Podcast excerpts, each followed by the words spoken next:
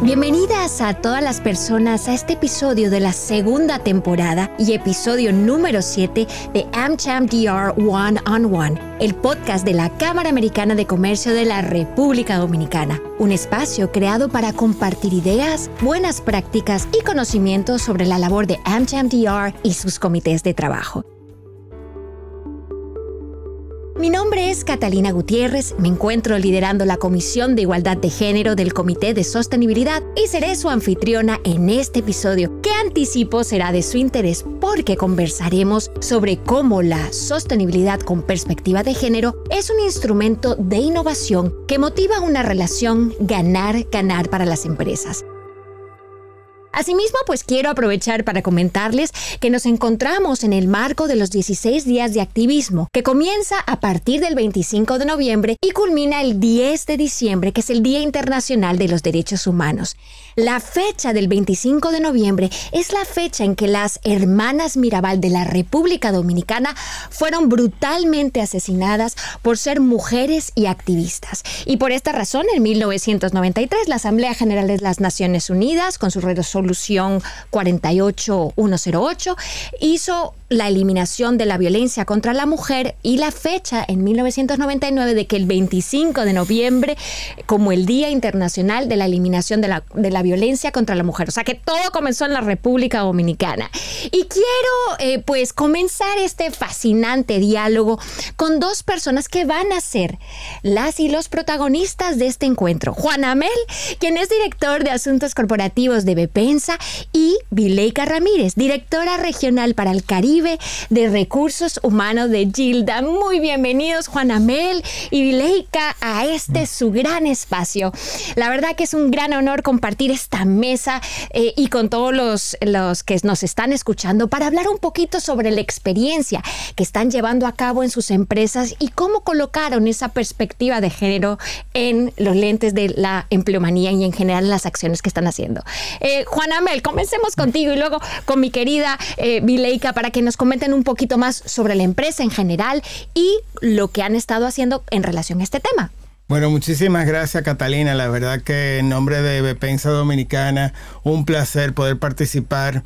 En el año 2016, nosotros nos encontramos con esta oportunidad de sumarnos a una iniciativa llamada Igualando RD una iniciativa que todavía no tiene una norma dominicana aprobada, que se aprobó luego que pasamos el proceso de auditoría, que es la Nordom 775 de igualdad de género, e inmediatamente estamos convencidos que era el camino a recorrer, porque es muy fácil si tú tienes una perspectiva abierta a todos los perfiles, tú vas a tener las mejores personas para las posiciones en tu empresa.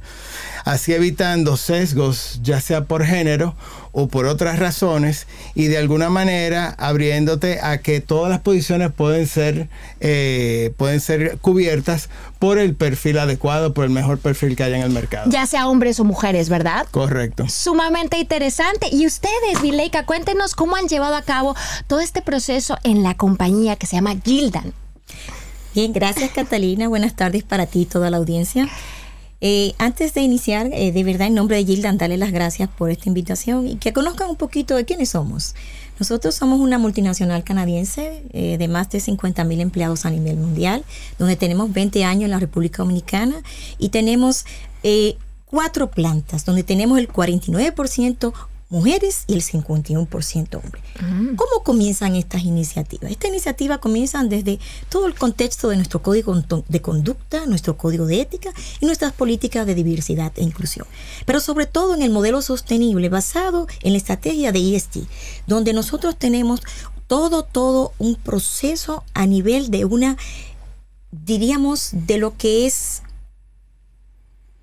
de sostenibilidad. De sostenibilidad, sí. Eh, hablamos de lo que sería el marco de nuestra estrategia ESG en el componente capital humano. En el capital humano tenemos nosotros un objetivo al 2027 de igualdad de género. Entonces, a través de todos estos marcos de educación, de orientación, nosotros comenzamos con diferentes estadísticas y sin conocer estábamos en el esquema de Igualando RD. Y entonces llega ese esquema de todo el modelo de sostenibilidad y nosotros nos vemos entonces en la necesidad de decir, ¿qué podemos hacer para tener un esquema que nos lleve a nosotros a todas estas políticas, congregar, eh, segregarlas en ese esquema de igualdad de género. ¿Y qué hicimos? Optamos por el sello y felizmente obtuvimos nuestra certificación oro recientemente, donde, como dijo Juan Amel, nosotros comenzamos, todo inicia con nuestro proceso de reclutamiento y selección, donde nosotros vemos las brechas desde los entrevistados, cantidad de hombres, cantidad de mujeres y sobre todo, más importante, las brechas salariales. Claro. Eso es básico y sobre todo en el esquema de modelo nosotros de negocio como zona franca donde se, se entiende zona franca muchos dicen es de hombre es de mujer no todos podemos formar parte de la empleomanía de Zona Franca.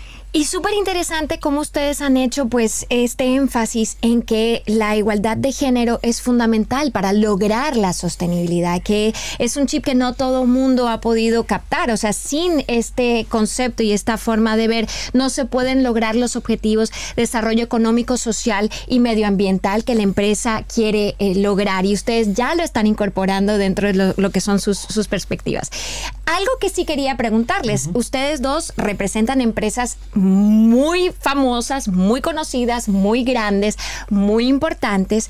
Y me gustaría que nos comentaran también cómo esta perspectiva también podría ser eh, interesante para todo tipo de empresas, tanto las pequeñas como las, las medianas, las micro. ¿Qué han visto ustedes que ven como una relación ganar-ganar en la cual pueda eh, pues ejecutarse ese tipo de iniciativas, no solo en empresas grandes, sino también las pequeñas que tienen una composición muy grande en nuestro país. Sí, gracias Catalina. La verdad que primero el concepto de igualdad no está sujeto solamente a un tipo de empresa.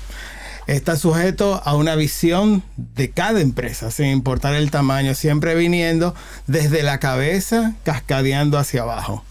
Lo segundo es que esta iniciativa que hemos mencionado, Viley que yo, de Igualando RD, es una guía. Es una guía que tiene una, autoevaluación, tiene un, un, eh, plan, de trabajo que se hace eh, y al final eso tampoco tiene tamaño. Claro. Al final lo que vemos es que cualquier tipo de empresa puede enfocarse a que la mujer tiene un espacio, pero, pero lo que redunda siendo es que es, te abres otra vez al mejor perfil, hombre o mujer. Excelente. ¿Qué pasa? Que en nuestra industria, de manera particular, las posiciones operativas son típicamente masculinas. Y nosotros dijimos, pero ¿por qué? ¿Qué es lo que la hace masculina? Y lo hace masculina la historia, porque siempre ha sido así. Wow. Y lo que dijimos fue cómo hacemos y motivamos a la mujer a participar y el equipo de desarrollo humano, especialmente en el área de reclutamiento, diseñaron un, un arte de reclutamiento que dicen, buscamos a alguien como tú. Y ponen la foto de una mujer vestida, vestida de operadora de montacargas. Y así la mujer dice, pero espérate, para mí también. Porque aunque en la descripción dice sexo indistinto, tanto para hombres como para mujeres, como que no leen. Claro. Y ya la foto, como dicen, una foto vale más que mil palabras. y eso nos ayudó a que ahora tenemos nuestra gerente de mantenimiento industrial, o sea, la que opera, hace operar nuestras 12 líneas de producción, supervisoras de taller automotriz, controlistas de seguridad patrimonial, operadoras de líneas de producción. O sea, tenemos mujeres en lugares donde antes no ni lo imaginábamos y donde eh, al inicio del proceso tal vez la empresa tenía 60 mujeres, ahora son 400 mujeres que trabajan en Bepensa Dominicana. Todavía porcentualmente es de 2 a 15 pero eso ha sido para nosotros un gran logro porque hemos ido rompiendo paradigmas internos que nos ha eh, ayudado a decir si se puede mientras haya la voluntad y haya las políticas y tengamos todos, digamos, los componentes en su lugar para que ese ambiente suceda y mucho tiene que ver con los hombres que ya están en la empresa. O sea, temas de transversalización, que tengamos claro, porque al final el reclutamiento comienza por llegar la candidata, pero va a ser entrevistada por alguien. Claro.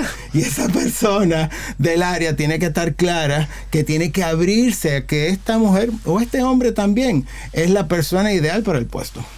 Qué interesante. Y por ejemplo, en cuanto a lo que son la implementación de diferentes tipos de proyectos, a lo interno o iniciativas o políticas que, que pueden destacar, que han tenido esta perspectiva, ¿cuál, cuál proyecto o cuál iniciativa mm, pudiésemos destacar que puede motivar una mejor práctica para que otras empresas también puedan lograr y establecerlas? Vileika, ¿nos puedes comentar un poquito sobre esto? Sí, Catalina, gracias. En realidad hay diferentes iniciativas comenzando por educar a los hombres. Educar a los hombres a nivel de sesgos, porque son los primeros que entienden y es un sistema continuo de educación y eso es lo que nosotros tenemos durante todo el año, basado en nuestro código de conducta, en nuestras políticas, refrescamiento, refrescamiento, podemos hacer miles de certificaciones, pero si no educamos a los hombres a que lo vean de forma diferente, por ahí iniciamos todos los años se hace ese proceso de educación. Pero también, ¿qué estamos haciendo? Preparando a las mujeres para que ellas también trabajen en su sesgo. A través de tres programas. Tenemos el programa de Empodera, dirigido, ese es una unión con World Vision, donde está dirigido a nuestro personal operativo para que trabajen en su autoestima, trabajen en su componente socioemocional, donde ellas puedan empoderarse y puedan ser esas embajadoras para otros grupos. Luego vamos al segundo grupo, que es el segundo grupo, Malquía. Malquía es un programa que trata a niveles de mandos medios para que puedan pasar a un nivel gerencial.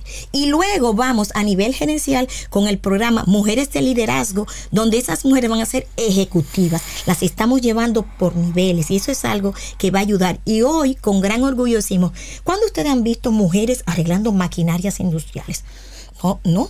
Teníamos una sola mujer y hoy tenemos 12 mujeres capacitándose en un esquema que le llamamos de mi casita para mujeres y donde el año que viene nosotros nos pautamos como meta tener un 25% de mujeres operando esas máquinas a nivel de mantenimiento. Qué maravilla. Y entonces es ese cambio, ese chip, esa forma de hacer negocios, como ustedes dicen, que motivan cambios tan, tan importantes y trascendentales en, en, la cadena de valor y en, los productos y servicios que ustedes pueden eh, brindar. Y me gustaría que, yendo lo que es el marco en el que nos encontramos de los 16 días de activismo, si ustedes han implementado actividades para prevención y mitigación de temas de violencia eh, que existan, ¿cómo lo han manejado en las empresas? En el caso nuestro, en Bepensa hemos tenido hace muchos años un procedimiento que le llamamos los tres mecanismos de denuncia.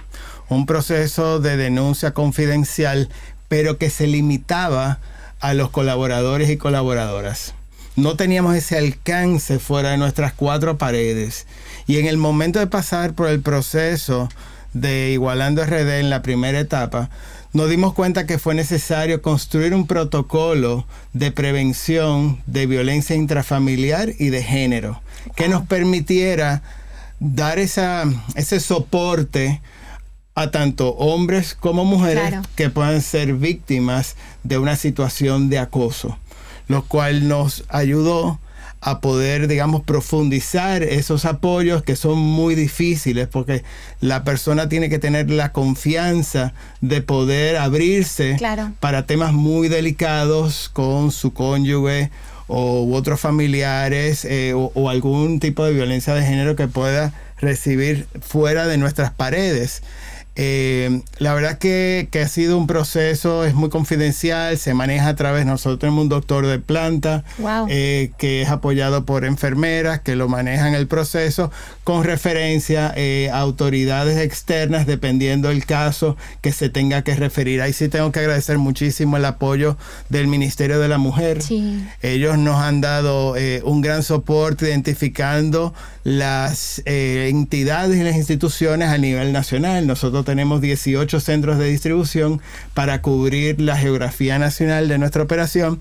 Entonces no es solamente Santo Domingo, necesitamos apoyo en Mao también, en Aso, en Barahona, en La Rana, bueno, en los diferentes lugares que tenemos ese tipo de, de, operación. Y, bueno, y hasta el tono de la voz me cambió porque es algo muy serio, es algo muy complejo que lo que queremos es que nunca haya una denuncia, pero entonces tú no sabes si es que no la tenemos porque no se atreven a hacerla claro. o porque no existe existiendo. Al final nosotros tenemos anualmente lo que anterior era una encuesta de clima laboral que se ha convertido en una encuesta de Great Place to Work donde incluye preguntas de ese tipo. Y sí se ha identificado que aunque no ha habido situaciones específicas que se hayan hecho, sí intentos de que sucedan, que se han podido detectar y que se han podido ventilar por el procedimiento aprobado. ¡Wow! ¡Qué maravilla! Y desde la perspectiva de Gildan. Lo manejamos a través de dos aspectos, prevención y atención. A nivel de prevención, todo lo que tiene que ver con educación, charlas, campañas, eh, educación a nivel de dos grupos de interés importantes dentro de la organización, que son nuestro equipo médico, que son los que reciben los primeros auxilios, y nuestro personal de recursos humanos de relaciones laborales. ¿Para qué? Para que el personal se sienta en confianza. Pero también hicimos una encuesta, hicimos una encuesta a ver si la gente conocía qué era violencia intrafamiliar, qué, ha pasado a ti, qué ha ocurrido. ¿Por qué? Porque al ser un tema sensible y confidencial, las personas no se sienten cómodas el ir y, discutir una situación que es hasta vergonzosa para cualquier mujer. Teniendo un 49% de casos femeninos, yo decía, no es cierto que no tenemos. ¿Saben cuánto teníamos? Cero. Ah, cero. Imposible. Mm, imposible, estadísticamente imposible. Entonces, comenzamos con todo este proceso a nivel de lo que eran las campañas, la educación, y hemos tenido casos, y también, al igual que Juan Amel, gracias al Ministerio de la Mujer, donde hemos tenido la ayuda de la línea 212, donde tenemos muchísimo material, inclusive nos apoyaron y fueron y dieron charlas, pero también lo hicimos a través de nuestra psicóloga interna, lo hicimos internamente, donde la psicóloga le hablaba, la sensibilizaba y es una persona que está con ellos directamente. También lo hicimos con nuestro abogado, tenemos un abogado Insight y en ese abogado, ese abogado pues hablaba de todos los esquemas, dónde dirigirte, qué hacer, qué no hacer, pero también estamos educando a los caballeros. Yo insisto y hago mucho hincapié, donde yo tengo una planta con un alto porcentaje masculino, deben ser educados. Y nuestro próximo paso y más importante es entrenar a nuestro personal de primera línea, el supervisor. Cómo esa persona que está día a día con él puede ese empleado tener esa confianza de llegar donde él y es el que ve ve esa cara triste, ve esa persona no productiva mm. y en realidad la violencia intrafamiliar es un tema muy sensible y de grandes retos en la República Dominicana y nosotros como Gildan pensamos que a través de la educación, campañas podemos lograr no vamos a decir evitarla, sino sensibilizar a nuestra gente. Y vuelvo y pongo en la mesa nuestro programa Empodera. Trabaja con mujeres empoderadas, mujeres que van a poder velar por su bienestar emocional. Sí, qué maravilla, cómo ustedes han podido también ver el rendimiento de, la emplomanía y estos temas que son fundamentales, que los están tratando para mejorar las condiciones y la calidad del trabajo que ustedes están llevando a cabo. Y han hablado de diferentes eh, socios estratégicos con los que han trabajado, como es eh, elaborando el sello RD, también la iniciativa de paridad de género, que no sé si ustedes creo que eh, Bepensa también ha llevado a cabo ese proceso, cómo, cómo les ha ido y también es recomendable para empresas que van a, como, a comenzar su, su diagnóstico, ¿verdad? Sí, ambas, ambas iniciativas, tanto el sello Igualando RD como la iniciativa de paridad de género, son beneficiosas. Ambas pasan a la empresa por un proceso de autodiagnóstico importante que si tú escribes la verdad, vas a ser retroalimentado de manera, o sea, excelente. La verdad que tú recibes una retroalimentación sobre en qué enfocarte.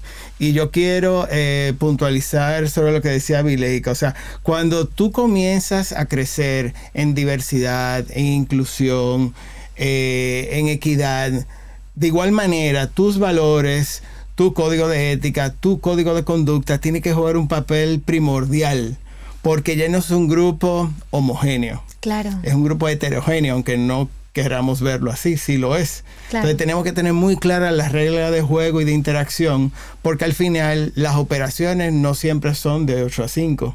La operación son 24 horas al día, son 7 días a la semana, diferentes turnos rotativos, no pensando solamente con la persona que está en la oficina, sino la persona que está operando esa llenadora o que está en un montacargas o que está, bueno, en cualquier otra posición operativa que, que, que rote. Y eso es muy importante para mantener el clima interno adecuado. Y bueno, ya estamos a punto de culminar este maravilloso episodio y los dejo con, dos preguntas. ¿Cuáles han sido los obstáculos y cuáles son los tips que le dan a estas empresas micro, pequeñas, medianas y grandes que quieran comenzar estos procesos, Vileika? Yo no le llamaría obstáculos, yo le llamo retos. Yo le llamo retos. Oportunidades. Retos, oportunidades. Yo, yo creo que es un tema donde nosotros tenemos que seguir creciendo como país. Me voy a salir un poquito del contexto laboral, porque al final somos una sociedad, somos un ente social. Sí, de verdad el reto es trabajar en todo lo que es sus políticas y procedimientos y en su alta gerencia, para que entiendan que la mujer tiene un papel importante en la sociedad y no un papel feminista, sino un papel dentro de la sociedad laboral. Ese es el gran reto. Y esas pequeñas empresas, le digo, sí se puede. Si, no, si pudimos en una empresa de más de 50 mil empleados, en una empresa pequeña, sí se puede. Solamente debe haber voluntad y deseo de hacerlo.